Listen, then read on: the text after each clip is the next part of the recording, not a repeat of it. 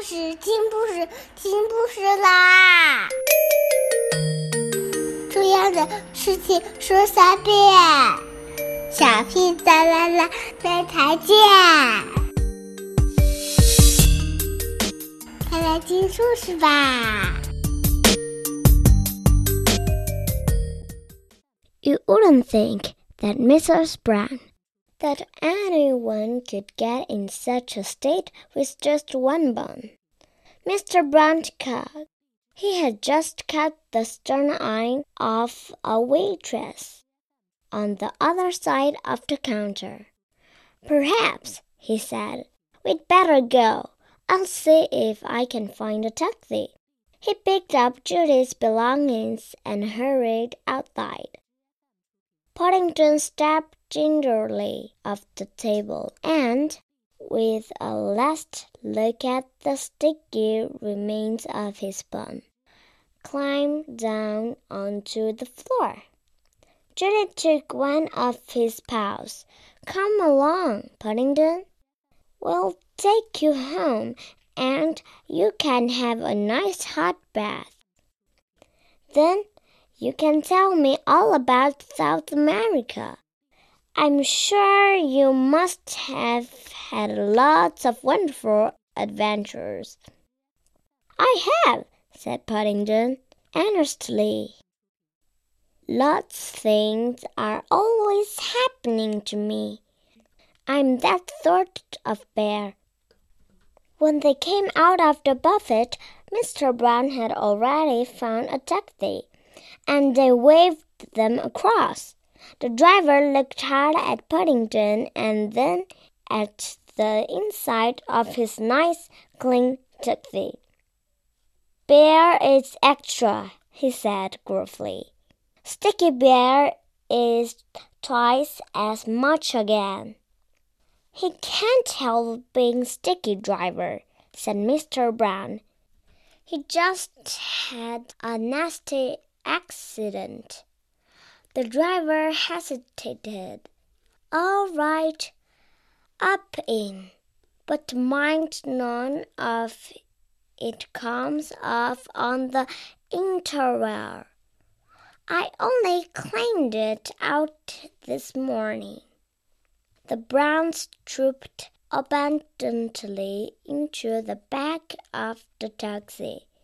Mr. and Mrs. Brown and Judy sat in the back while Paddington stood on a tipped up seat behind the driver, so that he could see out of the window.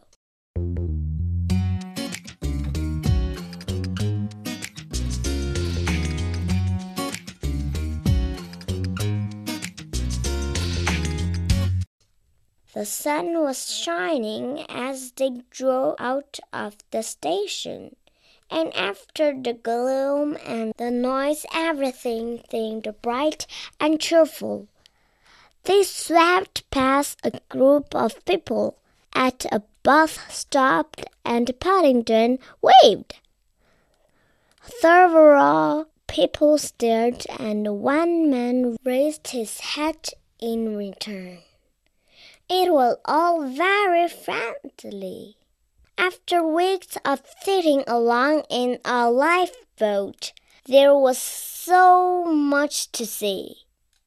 There were people and cars and big red buses everywhere.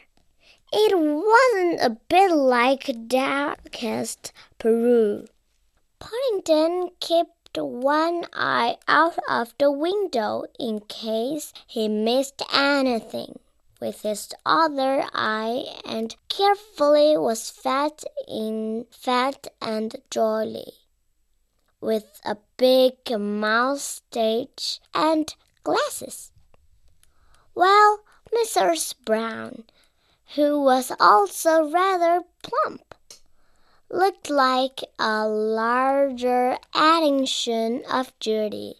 Paddington had just decided he was going to like staying with the Browns when the glass window behind the driver shut back, and a gruff voice said, Where did you say you wanted to go? Mr. Brown leaned forward. Number 32, Windsor Gardens. The driver cupped his ear with one hand. Can't hear you, he shouted. Paddington tapped him on the shoulder. Number thirty-two, a Windsor Gardens, he repeated. The taxi driver jumped at the sound of Paddington's voice and narrowly missed hitting a bus. He looked down at his shoulder and glared. Cream, he said, bitterly all over me new coat. Judy giggled and Mrs. Brown exchanged. Mr. Brown peered at Meter. He half expected to see a sign go up saying they had to pay another fifty pence. I beg your pardon, said Paddington. He bent forward and tried to rub the stain off with his other paw. Several bun crumbs and a smear of jam added themselves Mister mysteriously to the taxi driver's coat. The driver gave Paddington a long, hard look.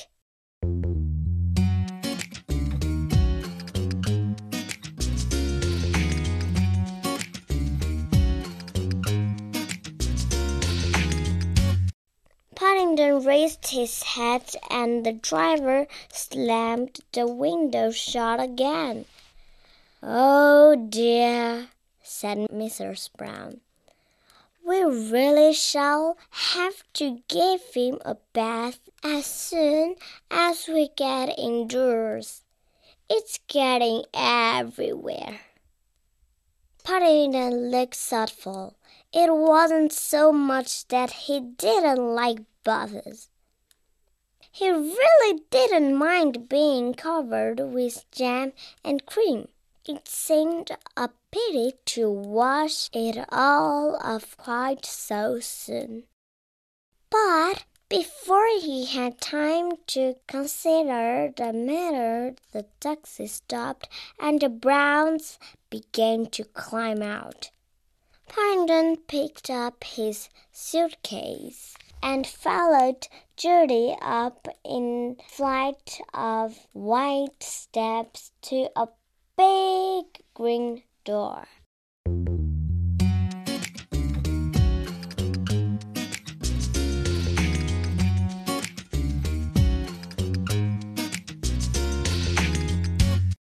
Now you're going to meet Mrs. Bird, said Judy. She looks after us. She's a bit proud sometimes and she grumbles a lot, but she doesn't really mean it. I'm sure you'll like her. Paddington felt his knees begin to tremble. He looked round for Mr. and Mrs. Brown, but today he looked round for Mr. and Mrs. Brown. They appeared to be having some sort of argument with the taxi driver. Behind the door, he could hear footsteps approaching.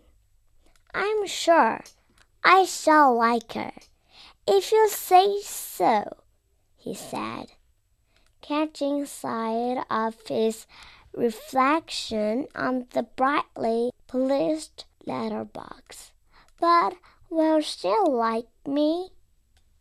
To be continued. Goodbye. Have a good dream.